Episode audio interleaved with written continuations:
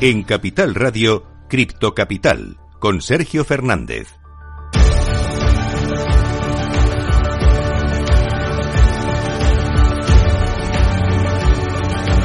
Muy buenas noches, bienvenidos, bienvenidas un día más a su casa, la casa de los amantes de las criptomonedas. Tenemos a prácticamente todo el mercado en verde con su, una subida bastante interesante para Ripple por una noticia que te voy a contar enseguida. Tenemos muchas cosas que analizar, como siempre. La única tertulia cripto que tenemos en España, por ejemplo, mira, te voy a contar que Bitcoin es más estable que el Nasdaq o el SP500 por primera vez en los últimos dos años. Además, ahora, para que siempre se dice, ¿no? Siempre se dice, no, es que Bitcoin, es que las criptos son muy volátiles. Pues mira, ahora mismo eh, Bitcoin es igual de, tiene la misma volatilidad que la libra. Ojo, eso, muchas cosas las que vamos a analizar. Vamos a hablar también de en qué punto está la adopción a día de hoy. Vamos a hablar del futuro de Bitcoin, de cómo será el mundo dentro de 20 años si es que la inflación no se lo ha llevado por delante. Y como siempre, lo vamos a hacer con los mejores. Y como siempre, una vez al mes, traemos a los amigos de Valdomera Cripto con los que vamos a analizar todo lo que está sucediendo en el mundo cripto en estos momentos. Pero antes, te voy a contar las noticias más importantes de las últimas horas. Venga, vamos con las cripto noticias.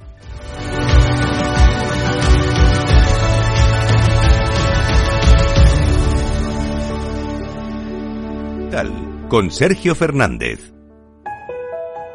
Minuto y resultado. Top 10. A ver, que es que tengo mucha prisa de hablar con los amigos de Valdomera Cripto y me quería saltar ya esta sección, pero no, no, te tengo que contar cómo está el mercado en estos momentos. Vamos a empezar por Bitcoin, que está en verde, está en positivo, está subiendo un 0,61% hasta los 19.174 dólares. En segundo lugar, tenemos a Ethereum, que también está subiendo hoy un 0,94% arriba hasta los 1.297 dólares. Hasta aquí todo bien. Ahora vamos con las stablecoins. Mira, en tercer lugar tenemos a Tether, que está totalmente plana, 0,00% y clavada en el dólar. En cuarto lugar, USD Coin, exactamente igual, 0,00 y clavada en el dólar. Quinto lugar para Binance, BNB 0,53% arriba, está en 270,31 dólares en estos momentos. En sexto lugar, la que más sube dentro del top 10, ya te voy a contar una noticia bastante buena de Ripple, de XRP, que sube un 3,21% hasta los 0,45 centavos. Séptimo lugar para el stablecoin de Binance, Binance USD, que está cayendo un 0,02%, pero eso sí está también clavada en el dólar. En octavo lugar, Cardano 0,92% arriba, en positivo hasta los 0,34 centavos. Solana en noveno lugar,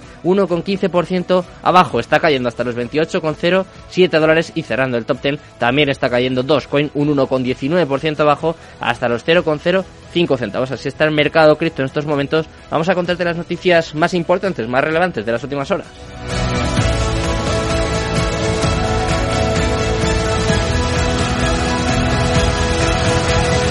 En Capital Radio, Cripto Capital, con Sergio Fernández. Cripto Noticias.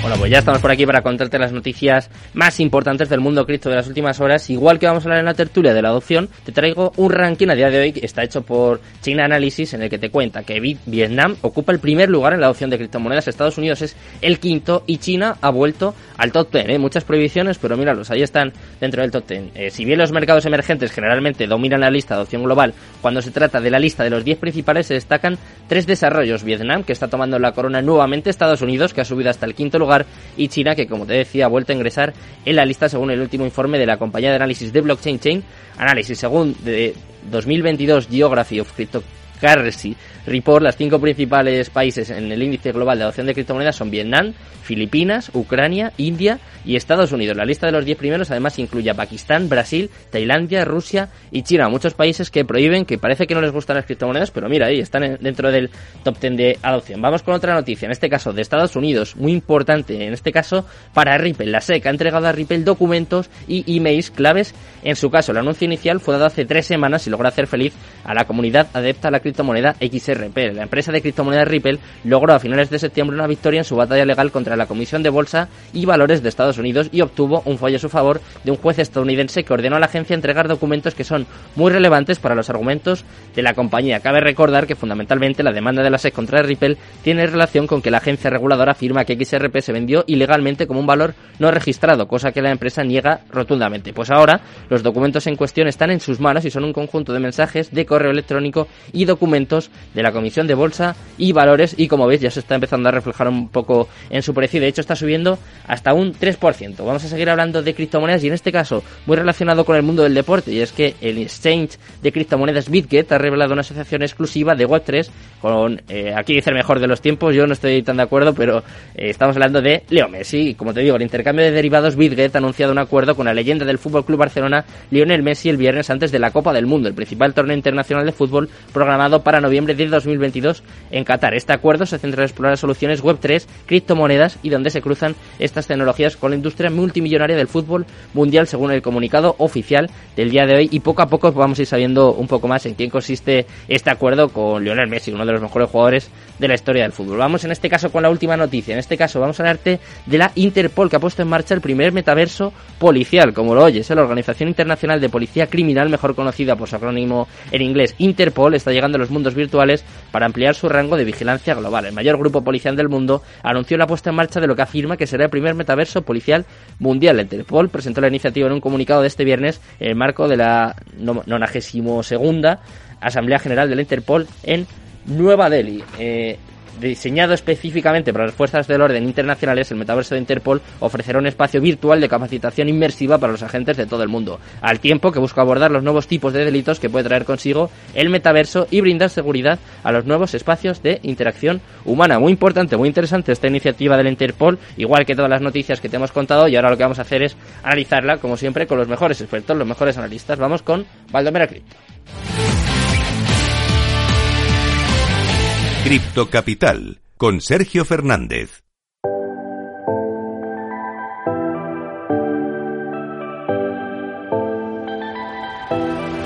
Tertulión Cripto.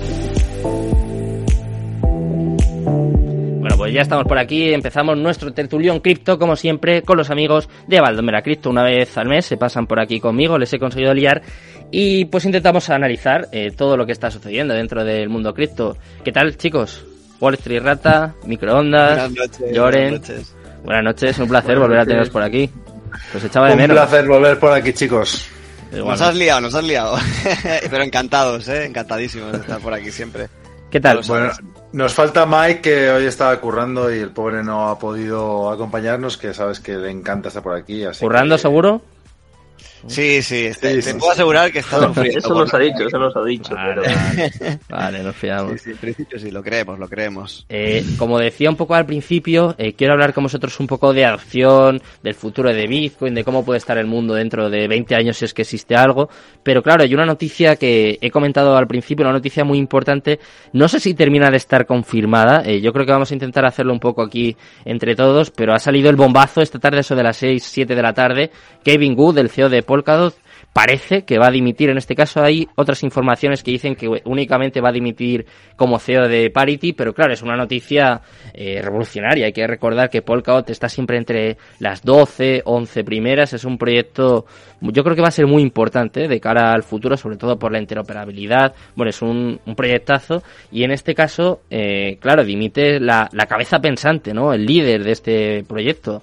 Quiero que me contéis un poquito eh, qué os parece la noticia, si, si la podemos confirmar un poco entre todos y cómo creéis que puede afectar a, a Polkadot. Me estoy pensando en, en Sergio, en en Crypto, que debe estar diciendo, madre mía, ¿dónde me he liado?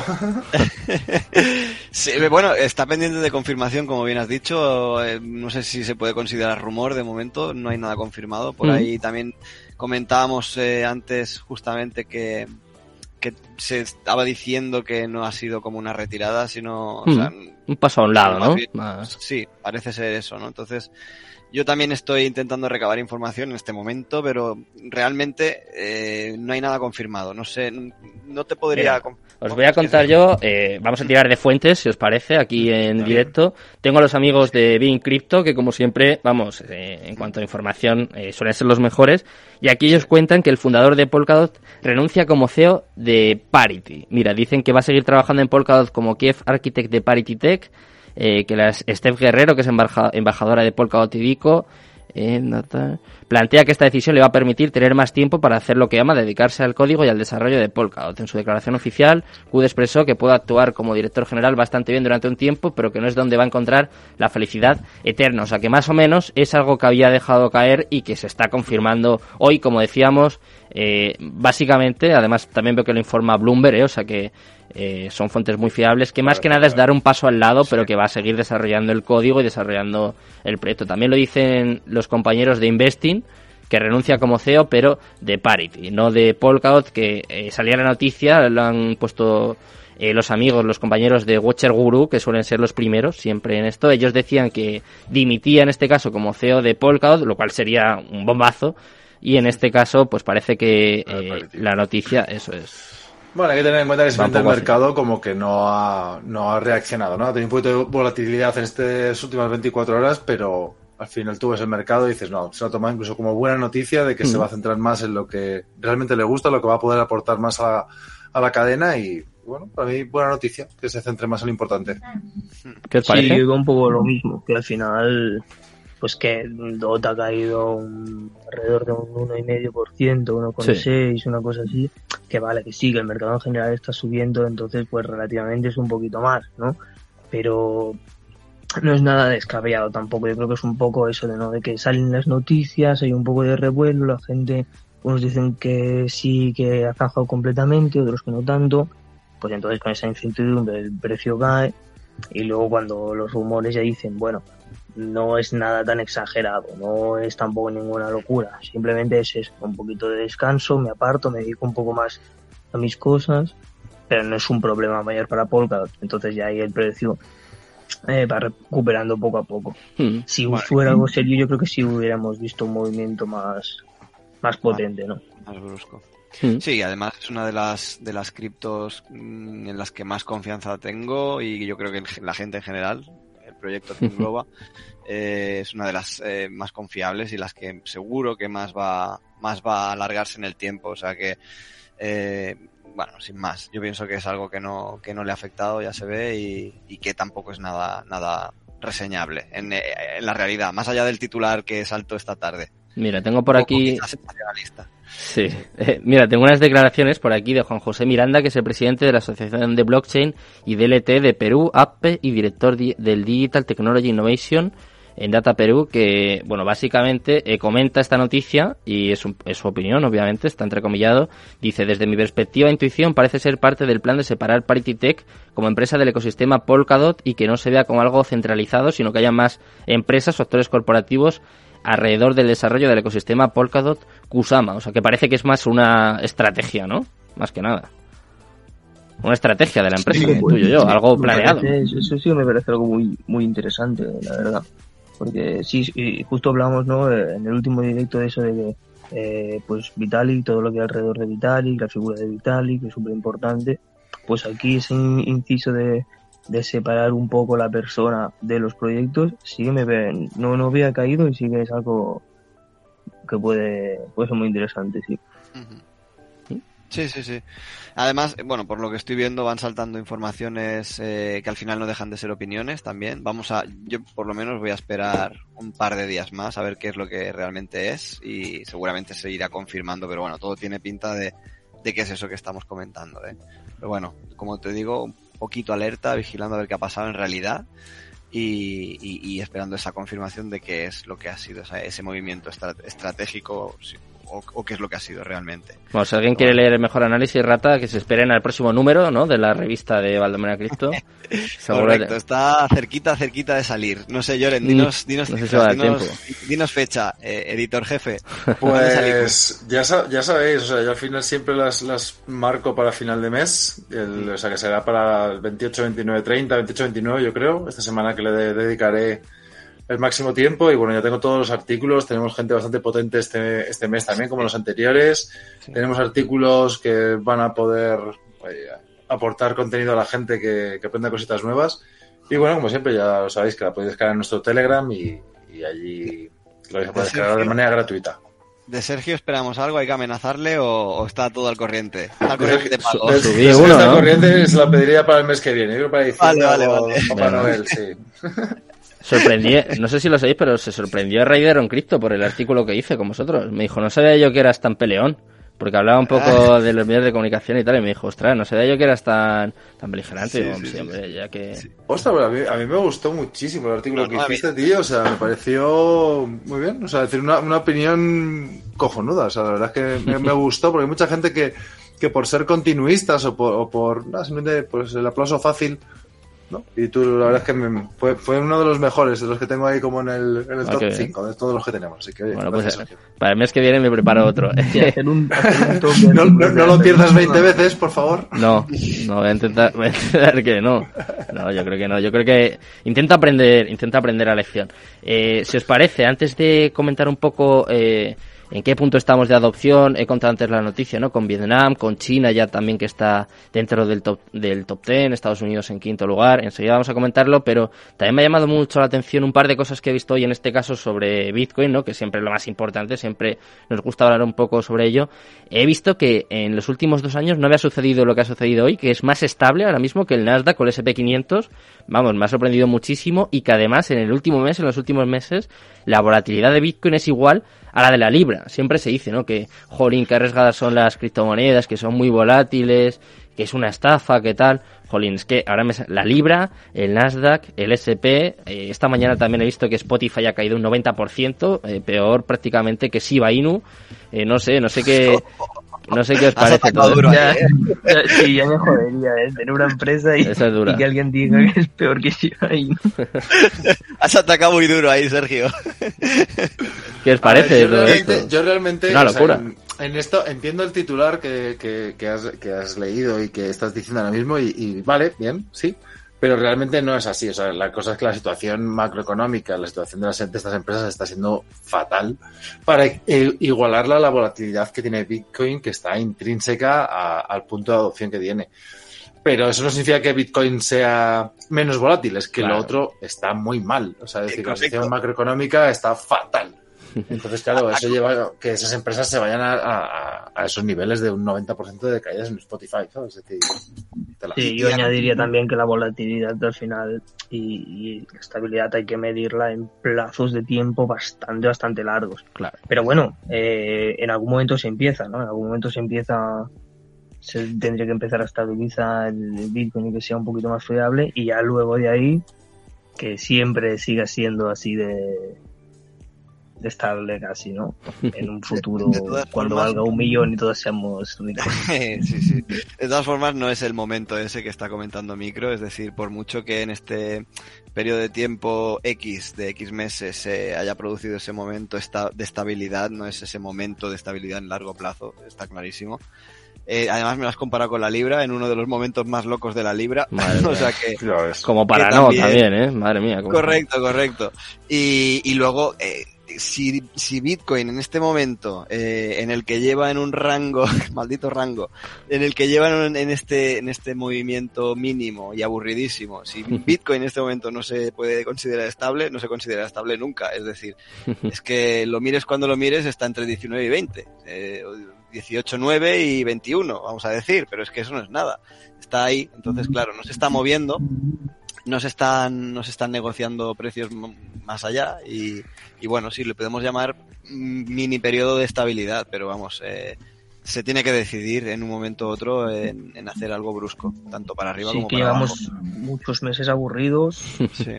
Y sí, no, yo creo que dos, tres meses ya de rango y un poco compresión del precio y en algún momento tiene que petar y en ese momento a ver, a ver qué pasa con, lo, con la estabilidad. ¿eh? ¿Hacia dónde creéis que puede ir? Hacia abajo. nosotros lo tenemos muy claro. Eh, mira, bueno, ya, lo sabes, ya te lo hemos dicho, ¿eh? pero es decir, hay por ahí eh, análisis, ¿no? Un poco más alcistas y tal, un, rebote casi hasta los 40.000, comenta... Arnau, ¿no? Decía 38. Sí, sí, sí, sí. Sí, de hecho esto ya se ha convertido en una especie de pique sano ah, entre, entre Arnau, entre nuestra visión y, y Valdomera porque son visiones un poco enfrentadas en ese sentido. Es todo, o sea, me parece genial porque él lo respalda en un análisis súper, súper súper exhaustivo, ¿eh? es decir, no tiene, no tiene sí, que no, se inventa nada, eso es. No es ningún, no ha tirado dados al aire y ha dicho, pues mira, 38.000, ¿no? Es decir, él lo respalda en algo y me parece genial y, podría ocurrir, pero nosotros no lo vemos así. Es decir, ¿puede pasar? Sí, claro, es que puede pasar de todo, pero, pero la probabilidad más alta que nosotros vemos siempre es, en este momento, y ya llevamos tiempo, siempre lo, lo hemos mantenido aquí contigo, es, es que vamos a bajar, vamos a bajar y, eso es lo que estamos un poco pues esperando que ocurra. ¿Que, habrá un rebote? Ah, pues sí, puede haber un rebote. Pensamos que hasta... Veintitantos. 24, ponle, 25 como mucho. Eso es lo que yo pienso. Hmm. Mm, es que la situación macroeconómica tampoco está mejor, ni mucho menos. Me acuerdo que vinisteis el mes pasado que ha, mejorado, ¿no? En este último mes, al final. No, todo igual. la, inflación está igual, el Reino Unido está peor todavía, que también va a afectar. Hablamos de la libra, ¿no? Que está en uno de sus momentos más locos, pero claro, todo eso al final influye, repercute también en, en las criptomonedas. Pero bueno, al final, al final es un poco lo que, lo que, lo que estamos hablando, es decir, todo está mal. Está bajando el Nasdaq, está bajando el S&P, está bajando todo. Eh, Bitcoin, el, oro, es decir, pues no sé, decir, se tendría que estar disparando por la lógica económica que todos tenemos en la cabeza. El oro debería estar disparado porque la gente se iba a refugiar ahí, pero no, no está pasando. Entonces la gente se está resguardando en dólares, que es lo único que está fuerte ahora mismo en el mundo, pese a la inflación y pese a las, las medidas económicas que tenemos, que son reguleras. Y sin embargo lo que, yo lo que yo creo que la gente está esperando es con la escopeta cargada para en el momento que pegue el bajón grande de todo y la capitulación eh, volver a comprar y volver a, entrar en una época grande alcista que no sé sabemos si empezará el año que viene o el siguiente pero pero es curiosa la situación que tenemos ahora mismo es decir porque debería por la lógica económica el oro debería mantenerse fuerte las empresas estables deberían estar más fuertes y no están aguantando el tipo. Mm. El oro, el oro es verdad que está rebotando, pero, pero bueno, es algo puntual, está bastante bajo para, o sea, que en general es como dice Lloren, ¿eh? Pero, pero bueno, después de la subida que tuvo el oro, se pegó una buena castaña también. Luego recuperó un poco, ¿no? Los, 1650 ya provocó un nivel muy importante, pero que para lo que debería estar haciendo es lo que dice Lloren. Al final, eh, lo que se está notando es que Estados Unidos en momentos como este es que esto le ha venido de lujo porque era uno de los países que tenía problemas y ha trasladado sus problemas a Europa y un poco al resto del mundo, nos los ha multiplicado y ellos han salido como los grandes ganadores. Y, y además, pone, además pone las condiciones de la recuperación. Es decir, si queréis que os ayude, estas son mis condiciones, que esa ya es otra historia. Sí, muy, tiene mucho, mucho poder de, está muy demasiado fuerte. Pero bueno, al final, cosas de estas de Estados Unidos, ¿no? Que siempre dice, se dice que va perdiendo el poder, que ya no, no es tan, tan soberano, ya no es un imperio tan, tan relevante macroeconómicamente y a veces luego pasan eventos y, claro, te cagas un poco en todo. y no sé, iba a decir algo más, pero, no me acuerdo. la gente se está refugiando en dólares ahora mismo. Es decir, en, hmm. todo, este, en todo este periodo de crisis, guerra, eh, inflación, etcétera, eh, se están refugiando en dólares porque están esperando, están esperando la gran debacle para, para volver a entrar. Es decir, eso es lo que yo pienso. Y pienso que por eso el oro tampoco está muy, muy alto, que por primera vez no lo ven como el mayor activo refugio, sino yo pienso que están eso, están en dólares esperando a tener grandes oportunidades de compra en diferentes activos. claro, claro, porque si nosotros ahora estamos, tenemos mucho en euros o en monedas que sean peor, en libra mismo, ¿no? Tienes mucho en libras, estás esperando para comprar, las cosas bajan un montón, dices, vale, ahora voy a comprar mis acciones, mis criptos, lo que sea. Vale, pero si la moneda se te, da, se te ha devaluado un 30%, ya puedes comprar un 30% menos que cuando estaba, si estuvieras en dólares, ¿no? Entonces, por esa, por ese motivo también es interesante cambiar a dólares si estás esperando comprar. Porque el ser bastante, moneda bastante más sólida, bastante más segura, cuando vayas a comprar, si tu moneda no se ha devaluado, pues vas a tener muchas más ganancias que si compras una moneda devaluada, claro. Mm. Bueno, pues os parece a nosotros, vamos a hablar un poquito de criptos, vamos a hablar un poco de, adopción, a ver en qué punto estamos, siempre se habla, ¿no? Además todos queremos pues que, esto suba, que esto se regule de alguna forma y pues al final para eso es indispensable la adopción. He traído yo un informe, si os parece os lo recuerdo, o también sea algún oyente, algún espectador que no se haya enterado. Os voy a contar los 10 principales países, el top 10 de países en cuanto a la adopción y quiero que hablemos un poquito en qué punto estamos hoy y a qué punto tenemos que llegar o, deseamos de alguna forma. Mira, os voy a contar primero eh, el top 5, eh, los cinco primeros, Vietnam, Filipinas, Ucrania, India y Estados Unidos. ¿Qué os parece? ¿Os sorprende? Siempre se habla de Nigeria también, ¿no? Sí que quizás es la que más me extraña que no esté dentro de estos, pero... Lo de, lo de India no me sorprende. De hecho, llevamos un tiempo hablando lo del, con Sebas el otro día, también en, nuestro, nuestro directo que vino, y está investigando bastante el tema de los mercados indios, que es bastante emergente. Eh, puso algunos gráficos también en Twitter, como diciendo, estamos en bear market y no todo está cayendo, ojo, hay, ciertas empresas. o sea que es un sector emergente, el sector, la zona, la zona del mercado indio.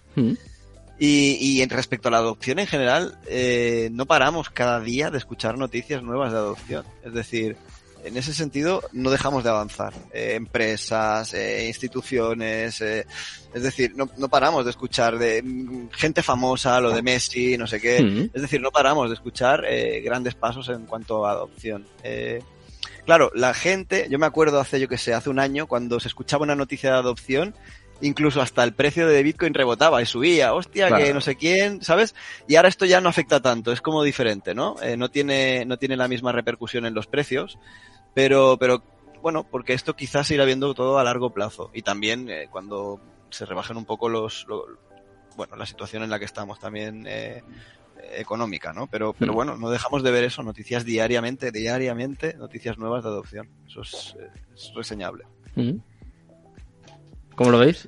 Wonka Willy dice, India sorprenderá. yo, también lo A mí lo que me encanta de, ver esa lista de países es que es una prueba ¿no? de que eh, cubre una necesidad. ¿no? Porque estamos hablando de Ucrania, estamos hablando de, India, ¿qué más? que tenemos de Vietnam o qué era? Vietnam, Filipinas y Estados Unidos, el top 5, ¿eh? Es que Estados Unidos. Pues ya, ves, países con necesidades económicas que y de transacciones que en parte están jodidas internamente pues mediante Bitcoin la gente puede tener eh, una mayor solvencia y mayor libertad de gestionar su dinero, de recibir, de enviar y de poder hacer, hacer esas transacciones. Y luego países también que están muy metidos en, privar un poco ¿no? de la libertad, sobre todo China, y tomar el control eh, completo casi ¿no? de, sus ciudadanos, pues ahí hay una necesidad y Bitcoin la está cubriendo, que es la necesidad de la libertad. Entonces, por una parte estás cubriendo la necesidad económica y luego la necesidad de, eso, de, poder ser en parte un poquito más libres, ¿no? Y que esos países que uno podría decir que no se los esperaría, pues eso me gusta mucho escucharlo, porque es una noticia bullish real. Mira, antes de escuchar a Joren, que quiere un poco conocer su análisis, os voy a contar eh, lo siguiente. Vamos a terminar el top 10, eh, porque yo creo que va un poco en la línea de, lo que tú comentas, Micro. Eh, está en Pakistán, en sexto lugar, Brasil, yo creo que este también se esperaba, Tailandia, Rusia y China. O sea que dentro del top 10 están eh, Rusia, China y Estados Unidos, ¿eh? Nada mal. Vaya tres. Pues es que da igual, da igual. Estaría bien saber si esa, si esa, esa adopción es eh, solo de personas que, de, de mm. vivan en esos países o institucional. Eso es bueno. Quiero decir, porque creo, porque creo que el top 10 cambiaría mucho. Es decir, porque una cosa es la gente que por sus circunstancias en un país eh, pueda estar invirtiendo o países que mm, diciendo que no, pues eh, están acumulando Bitcoin eh, pensando en 10, 15, 20 años vista, como decías. Claro, pero en, ese caso, Joren, no está Venezuela, por ejemplo, ¿no? Que quizá por necesidad sí que estaría dentro de este top 10, seguro. pero al final tú ten en cuenta que, mm. Venezuela y Argentina son países que ya han sido expoliados, es decir, que ya toda la riqueza está saliendo del país, la gente de Venezuela eh, ya no, la gente con dinero en Venezuela ya no está en Venezuela, ya están en Europa, han salido, están en España, porque tienen las posibles de pagar las suficientes mordidas como para poder salir del país y, poder llevarse su riqueza. Creo, ¿eh? O sea, yo tengo muy cercana a la comunidad de Venezuela, trabajo con mucha gente de Venezuela y sé que, va un poco más así. Mira, la gente argentina, el, problema que tiene es que, ni siquiera tienen dinero. ni siquiera tienen dinero para ello, así que lo más fastidiado. Dólar Blue, vaya invento. Sí, sí, pobrecillos, la verdad. Sí. Bueno, que hace, no, tanto veíamos en el supermercado en Venezuela pagar a la gente con pepitas de oro. Es decir, hace tres o cuatro meses salían unos vídeos que tenían el precio en, tasación de oro. Es decir, imagínate cómo está ahí las circunstancias, pero sí. No, yo pienso que esos países institucionalmente tienen Bitcoin, ¿eh? Es decir, Rusia, China y Estados Unidos, ¿eh? Pero, mm, pero bien, ¿eh? O sea, bien, están bien metidos en Bitcoin. Estoy segurísimo, segurísimo. Eh, y China, los que más prohíben, puede que sean uno de los que más tienen, también lo digo. o sea que, vamos. Sí, eso, eso, es como eso es como los celos, ¿no? El que sea más celoso, más tiene que callar, ¿no?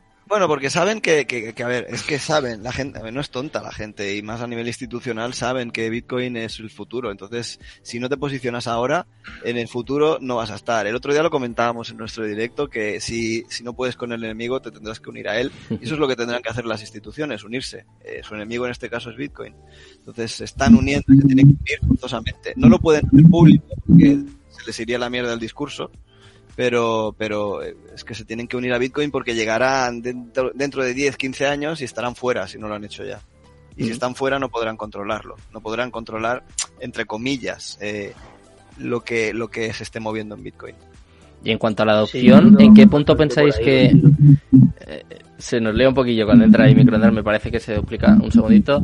Eh, os decía, en cuanto a la adopción, ¿en qué punto creéis que estamos? Por ejemplo, se compara mucho con Internet. Es muy manida la comparación de que estamos como si fuese en el 97, ¿no? De, de Internet. De hecho, en cuanto a usuarios, eh, me parece que hay cifras muy similares. De hecho, yo en Twitter también esta, esta misma mañana. ¿Qué os parece? Sobre todo, ¿en qué punto estamos y cuánto falta o hasta dónde hasta dónde tenemos que llegar para que esto sea más más normalizado, pues ¿no? Que esté en el día a día.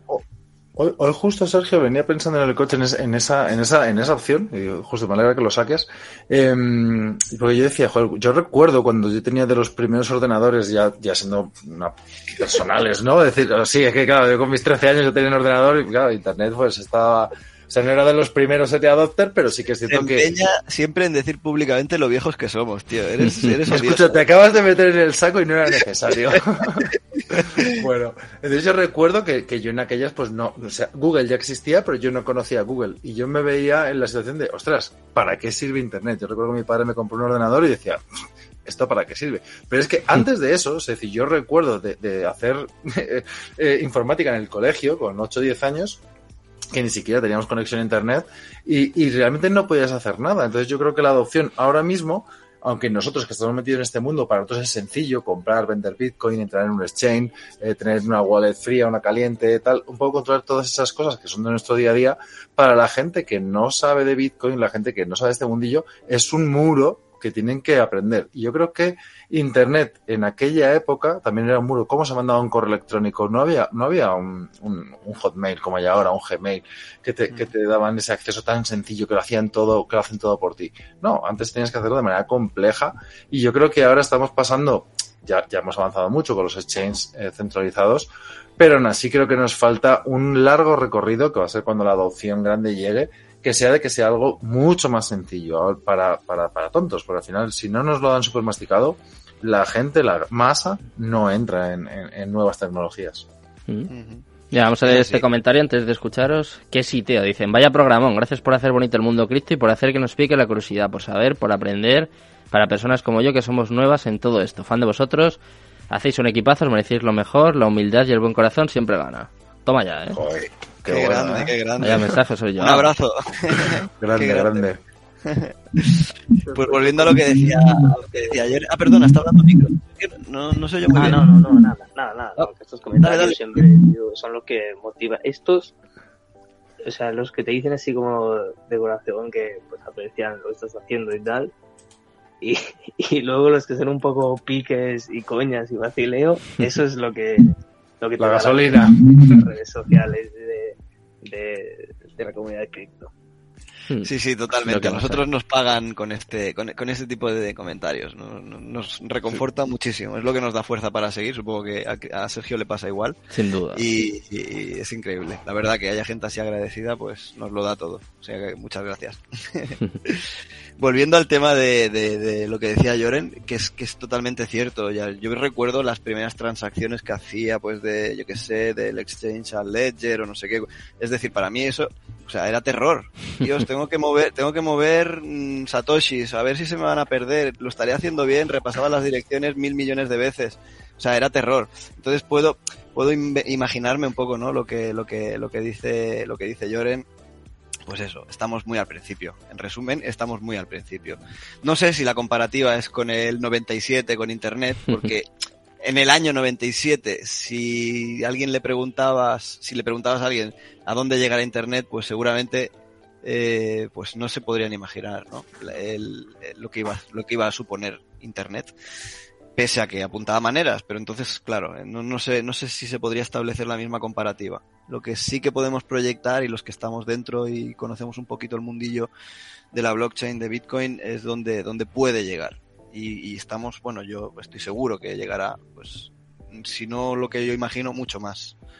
Mira, ya hacía esa comparativa por unos datos que os voy a, os voy a desvelar a vosotros también. Mira, es de el número de usuarios.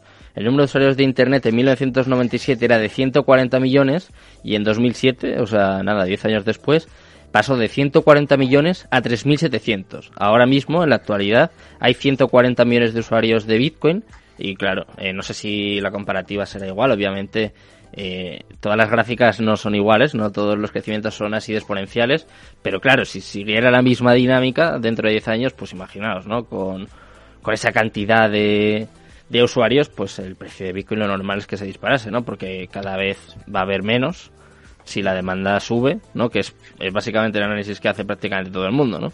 Sí. Lo que, lo que pasa que aquí hay un, hay, hay que hacer también una separación de, o sea, una diferenciación entre qué era una cosa y qué es otra.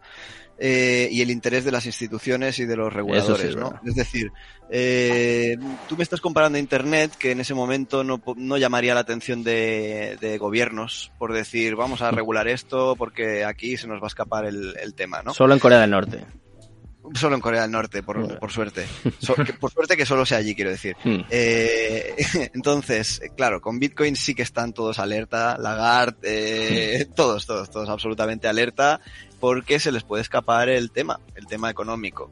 Entonces, eh, ahí hay un afán regulatorio, recaudador, eh, están intentando eh, descubrir o escudriñar cómo pueden meter mano a esto. Eh, y claro, ese, ese, afán no lo tenían con Internet. Entonces, ¿cuál es la manera de frenarnos un poco? Pues al, a los que no conocen o, están investigando sobre, sobre qué es esto de las criptos y se quieren meter, pues con el miedo. Simplemente con el miedo. El miedo de la regulación, el miedo de los impuestos, el miedo de ponerlo todo difícil, el miedo de, uy, eh, a ver si esto me va, encima, encima que voy a perder, encima me van a, me van a quitar, eh, por otro lado por impuestos. Entonces, eso puede frenar un poco lo que es la, adopción masiva, masiva, masiva de gente que con Internet no pasaba. Eh, entonces, bueno, quizá... a ver, yo creo, yo creo que, que, más allá de eso, es decir, siempre a lo largo de toda la historia los gobiernos al final lo que, lo que quieren es tener el control de cuándo y de qué manera entran las tecnologías de, disruptivas, ¿no? Es decir, esto ya pasó con la electricidad en a principios del siglo XX, es decir, que Reino Unido hizo una campaña incluso con carteles por la calle de gente electrocutándose, enrollados en cables ahí medio muertos y retrasaron la, la entrada de la electricidad a Reino Unido hasta 1930, 40 en algunas casas que siguen funcionando con gas. ¿Por qué? Porque les interesaba lo que tenían los lobbies de gas con todos esos beneficios que tenían y cuando decidieron, oye, ya nos interesa dar el salto, las compañías de gas prácticamente se arruinaron para dar el salto a, la electricidad. Y, y, en el resto del mundo estaba todo el mundo ya, Estados Unidos desde mucho antes, el resto de Europa prácticamente con electricidad a tope, pero al final eh, los gobiernos deciden cuándo les interesa, cuándo interesaba los coches eléctricos, cuándo interesará los coches movidos por agua o cuándo interesará que Bitcoin les, les, les complemente su modelo económico obsoleto. Y creo que al final ellos lo regularán a su antojo para, pues para que se tengan beneficios. Es decir, no, no podemos estar ingenuos de que ellos no se van a llevar nada de todo esto.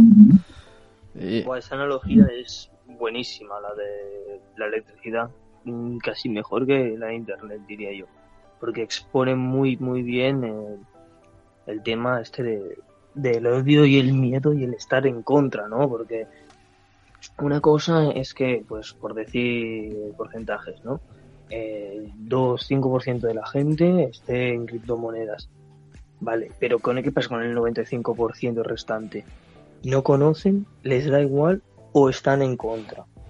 Claro, porque es muy diferente, porque tú puedes tener un pequeño porcentaje dentro, luego un porcentaje que le da igual y un gran porcentaje que esté en contra.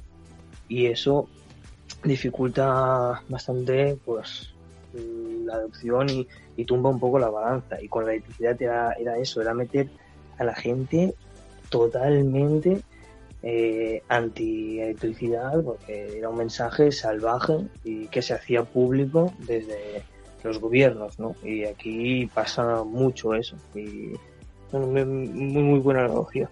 Mm, ¿Y qué creéis que puede pasar con Bitcoin, por ejemplo, no sé, dentro de 10, de 20 años? ¿En algún momento, no sé, de alguna forma va a pasar por el aro, se va a perder como la idea esta romántica que había de Bitcoin, de la descentralización y demás, y eh, no sé, habrá que, como decía, pasar de alguna forma por el aro, eh, ir de la mano de las instituciones, por ejemplo aquí de la CNMV, o, va a seguir igual. ¿Cómo lo Gran pregunta, gran pregunta. Eh, Hay que pasar por el aro, ¿no? Bueno, pero, lo hemos asumido todos. Bueno, quizá. de una forma justa, ¿no? Quizás sería el término. Yo estaría de acuerdo en eso, es decir, yo estoy de acuerdo que, creo que incluso lo comenté contigo aquí en el, último directo, me parece. Mm. Entonces, yo estaría de acuerdo en una, en una, regulación, aunque la regulación es mala ya de entrada, cualquiera, pero en una regulación coherente, ¿no? Que, que al final pues al final vives en, en, sociedad, ¿no? Y en una, en una sociedad, pues se tiene que, se tiene que regular todo para evitar también que, es que si no, no solo, no solo para lo bueno, sino para lo malo. La regulación también eh, conlleva, pues eso, ¿no? Frenar, eh, frenar la gente que no quiere hacer las cosas bien. Hmm. Entonces, bueno, sí, coincido en que, en que tendríamos que tener algún tipo de regulación justa eh, y, me parecería bien. Pero, hmm. pero bueno, el, tema es cómo lo pueden hacer. Entonces, pues ahora mismo no se sabe. O sea, no, no lo saben ni ellos de hecho. Entonces yo, yo pienso que, que, por eso, por eso las instituciones entran en Bitcoin porque no les queda otra. No les queda otra que estar dentro.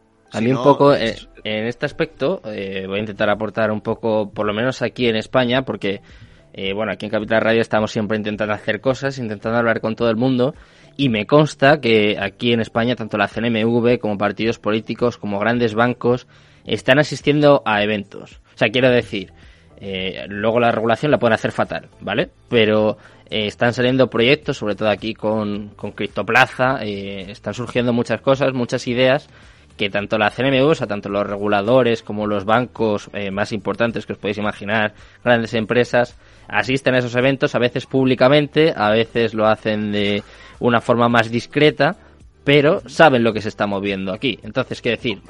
Si esto pasa en España, que somos eh, los últimos de la fila, seguramente me imagino que en Estados Unidos será mucho, será, estará muchísimo más desarrollado.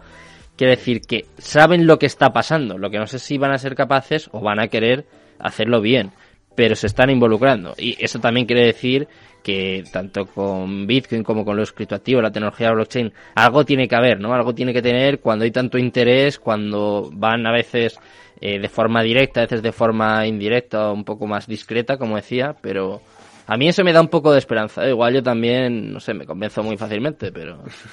A ver, yo si te soy sincero, yo creo que, que ahora mismo esos grandes bancos o esas grandes instituciones eh, no ven en Bitcoin más allá que una buena inversión. Al final es mm. un buen valor donde invertir eh, porque tiene unos rendimientos enormes. Quiero decir, o sea, sí, Bitcoin eh, ahora que, ha bajado un 70%, mm, pero es que no, no es algo que no haya hecho anteriormente. Es decir, durante tres veces en, en, los últimos 12 años ha bajado un 85% y luego ha crecido un 50.000, luego ha crecido un 15.000, luego ha crecido un 2.000. Y lo mismo dentro de tres años estamos aquí en esta tertulia diciendo cómo ha crecido Bitcoin un mil por, un mil por ciento, ¿no? Entonces, eh, Bitcoin no está haciendo nada distinto. Entonces creo que los, los, bancos, las instituciones, los grandes inversores se están adelantando pues a poder hacer un ETF, a poder hacer un fondo, un fondo indensado de cripto. Son primeros pasos que se darán antes de una adopción como, como, como todo bitcoiner o todo, o todo romántico todo esto, pues desea, ¿no? Que pueda ir a comprar el pan y pague por Lightning Network con bitcoin y que le pague la nómina en bitcoin, ¿no? Creo que eso está mucho más atrás y eso todavía los grandes bancos y demás, aunque a lo mejor las, las élites del mundo ya lo tienen organizado, los bancos que todos conocemos creo que todavía ni siquiera se preocupan por ello. Mira, pregunta aquí Wonka Willy, eh, teniendo en cuenta la formación que tienen nuestros gobernantes, ¿qué pensáis? ¿Llegarán a tiempo? Nos da las gracias por este rato, le damos las gracias a él quería también. Comentar esa, quería comentar eso que, ha dicho Willy Wonka, y es que precisamente tenemos gobernantes que saben lo que es eh, Bitcoin muy bien. Es decir, por ejemplo, el, el, chico este del, más allá eh, del partido que seas y de lo que tú pienses, pero por ejemplo, Teodoro García Egea. Justo iba a comentarlo. Sí, ¿verdad? Del PP. es, un, o sea, es, un, tío que da charlas de, de blockchain. Me sorprendió muchísimo. Sí, sí, sí. O sea, es un, es un tío, bueno, no sé si decir la palabra experto, pero es un tío que, que controla mucho. Hay gente que le ha criticado, por eso que lo comenté aquí en el programa hace poco, que no me parece bien. Porque igual que nos quejamos de que los políticos no se interesan o no se forman o no no sé, hablan de cosas por hablar, en este caso, si este hombre se ha formado, sabe de lo que habla y va a dar un seminario, una charla, no sé, hubo críticas en Twitter que yo no terminé de entender.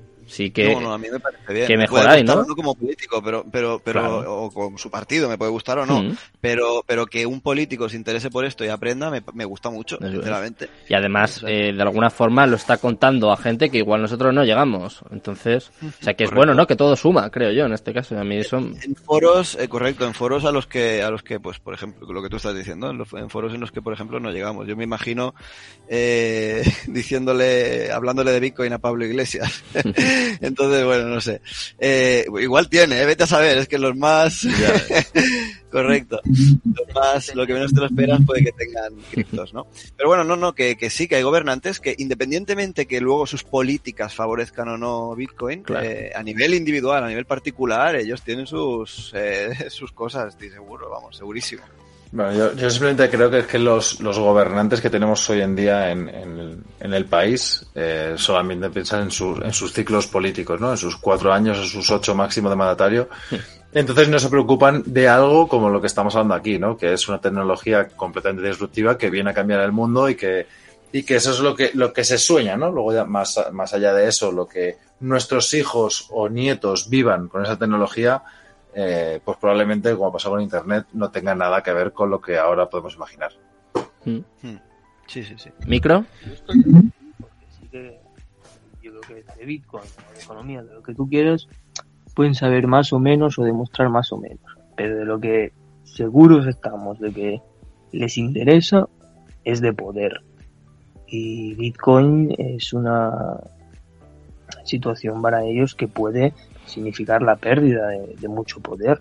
Porque si Bitcoin empieza a valer más y a ser más relevante que tu propia moneda o que tu propia eh, gestión de transacciones, se sirve casi mejor como intercambio, un intercambio paralelo monetario entre los ciudadanos que tu propia gestión estatal, ahí pierdes mucho poder. Entonces yo creo que por ahí van un poco los tiros. Bueno, pues si os parece vamos a sacar el último tema, nos quedan un poco menos de, de 10 minutillos. Eh, ¿Cómo veis el mundo dentro de 20 años? Hablando un poco de macroeconomía, ¿no? Hablábamos antes de cómo está la libra, el dólar, que es lo único que está fuerte, el euro mejor no hablamos, del IBEX si queréis tampoco. Eh, no sé, eh, contadme un poco qué, qué va a pasar en el mundo cripto y un poco en, en la economía a nivel general. Estarán en caja de pino ya. en caja de pino, escucha solo. yo, yo, ¿quieres que te dé un precio de Bitcoin a 20 años? Vale, ya que me estoy mojando Venga. a precio a final de año. Wow. no, pues, un millón. Pues, pues, no, no, no, no pienso que, no sé si lo llegaré a ver el millón, pero a lo mejor el medio millón en 20 años, ¿por qué no? El medio millón. Mm. Es decir, yo, yo pienso que la, que la, la subida no va a ser tan exponencial de Bitcoin. Es decir, a ver, eh, no vamos a ver los 400.000 en dos años, eh, no sé cómo explicarme, es decir, las subidas van a ser, vamos a ir cada vez, si hay más adopción, la eh, Bitcoin cada vez va a ser va a ser más plano, es decir, más, Claro. menos eh, menos volátil, más estable y eso conllevará más seguridad en la inversión, pero también menos eh, menos pendientes, tanto para abajo como para arriba. Entonces, eh, la digamos la dirección va a ser alcista en el macro, pero pero no va a ser un, una subida vertical. Entonces, pues esa, esa, es mi, esa es mi proyección a 20 años, ¿no? Por decirte de alguna manera. ¿Qué pienso? Pues que Bitcoin estará muy extendido. Eh, que no, no, no, existirán las monedas ni los billetes. Pienso que en 20 años solo iremos con, con activos digitales Mm. y, y- y Bitcoin será uno de ellos. Habrán otras cosas también, seguro, segurísimo. Las TBCs, ¿no? Que dice por aquí Rikinet. ¿Ha dicho? Sí, las CBS. Sí. Sí, sí, sí. A ver, eh, es que puede, puede ser, sí, o sea, con esa no, no la van a clavar porque evidentemente los gobiernos tienen que hacerlo, pero la cosa es, eh, no sé, yo hoy, hoy igual, hoy como venía pensando en el programa de radio, digo, oye, vamos a ver eh, cosas que no, que no sean tan evidentes, ¿no? Porque al final, pues como pasó con Internet, ¿no? No podemos saber hasta dónde puede llegar. Y decía, joder, igual si los gobiernos llevan y dicen, oye, pues vamos a, vamos a adoptar Bitcoin como, como reserva de valor, como una especie de patrón oro, patrón Mm. Bitcoin, ¿no? Que ya sabemos que eso está más que escrito y más que hablado, pero incluso que impriman eh, satoshis físicos y que en vez de llevar euros o dólares llevamos satoshis físicos eh, como moneda, ¿no? Es decir, que el los gobiernos guarden el valor de los bitcoin y, y a nosotros nos repartan esas monedas sería una manera de regulación para la gran masa y la gente que quiera mantenerse al margen del sistema podrá tener la custodia de sus monedas y, y- y poder hacerlo. Yo, ya que ha dicho Rata en cuanto al precio, yo creo que también el- los precios oscilarán. O sea, yo creo que Bitcoin está ideado para que oscilen entre los 500, un millón, ¿vale? Que al final es un poco equiparable a la capitalización del oro que tiene ahora mismo. Si extrapolas a Bitcoin, te sale más o menos ahora mismo eso, unos 500 y pico, 700 hace, hace un año y medio eh, por el precio. Pero ten en cuenta que si los gobiernos siguen imprimiendo dinero y vuelven a hacer las, las políticas económicas que llevan haciendo los últimos años, eh, eh, todo eso va a crecer. Es decir, o sea, no, no hace falta que salga del oro para que se vaya Bitcoin. Simplemente como se va a imprimir más dinero, eh, en algún lado hay que meterlo. Entonces subirá la bolsa, subirá Bitcoin, subirá el oro, subirá todo. Y yo creo que, que sí, que en, en unos años, no sé si 10, 15, 20, porque al final esto, eh, la línea de adopción eh, no, está, no, está, no está marcada por nadie, ¿no? Y, y depende de cómo vayan los gobiernos. Pero veremos cifras de 6, de 6 para arriba. Mm. ¿Cómo lo ves, micro? Pues. Claro, no, sí. Ah, a ver, a 20 años es una locura y más la velocidad que, que va el mundo, ¿no? Que va. Cada, cada día va más rápido. Entonces, hacer esas predicciones exponenciales es una burrada. Yo, Pueden envejecer muy mal. Sí. Está grabado, ¿eh? eh, Está grabado. yo diría que puede que ya no valga Bitcoin. O sea, que haya otra nueva tecnología que haga Bitcoin esté obsoleto. Que no quiero decir que vaya a cero, porque eh, puede ser como el oro que sirva más de reserva de valor y se siga usando para muchas cosas. Pero que igual estemos usando ya una tecnología diferente o esté emergiendo una tecnología diferente que, que vaya a pegar otro boom, ¿no?